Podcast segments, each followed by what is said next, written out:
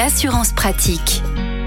Olivier Moustakakis, bonjour. Bonjour Arnaud. Vous êtes le cofondateur du site assureland.com, notre partenaire. On vous retrouve comme chaque semaine pour parler assurance automobile. Et aujourd'hui, eh bien, malheureusement, ça peut arriver. Aucun assureur ne veut m'assurer. Pour quelle raison, tout d'abord, euh, une société d'assurance peut refuser euh, de m'assurer? Alors, dans la liste des raisons, on va dire les, les plus classiques, certains assureurs, par exemple, ne souhaitent pas assurer les jeunes conducteurs. Euh, si vous avez eu également euh, certains litiges du type euh, si votre permis vous a été retiré pour conduite en état d'alcoolémie, pour délit de fuite, si vous aviez été résilié précédemment par un autre assureur, si vous avez un coefficient de bonus-malus qui est supérieur à 1, ben, certains assureurs ne veulent pas prendre ce type de client. Si votre véhicule, par exemple, a une valeur supérieure à 80 000 euros, certains assureurs ne couvrent pas ce type de véhicule. Alors après, un élément important en automobile, c'est que comme l'assurance automobile est une obligation légale, vous avez un organisme indépendant qui s'appelle le Bureau central de tarification.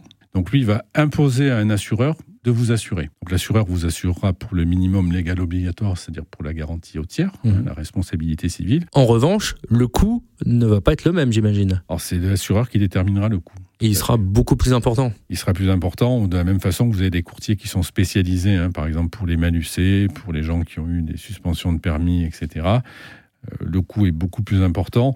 Mais ça vous permet aussi déjà d'être assuré et en second recours de petit à petit aussi reconstruire votre bonus, donc vous refaire entre guillemets une virginité pour ensuite pouvoir rentrer à nouveau sur le marché plus classique. Voilà donc l'importance, hein, si euh, un assureur ou vous ne trouvez pas euh, de société d'assurance euh, pour assurer votre véhicule, de se tourner vers ce bureau central des tarifications, car il faut bien le rappeler, conduire sans assurance, c'est totalement à proscrire. Les conséquences sont dramatiques. Alors les conséquences sont dramatiques, c'est déjà un délit, euh, donc qui est condamné, et également au niveau assurance, hein, puisque à ce moment-là, vous ne serez pas pris en charge. Olivier Moustakakis, merci beaucoup pour ces précieux conseils. Vous êtes le cofondateur du site assureland.com et on vous retrouve la semaine prochaine. Merci.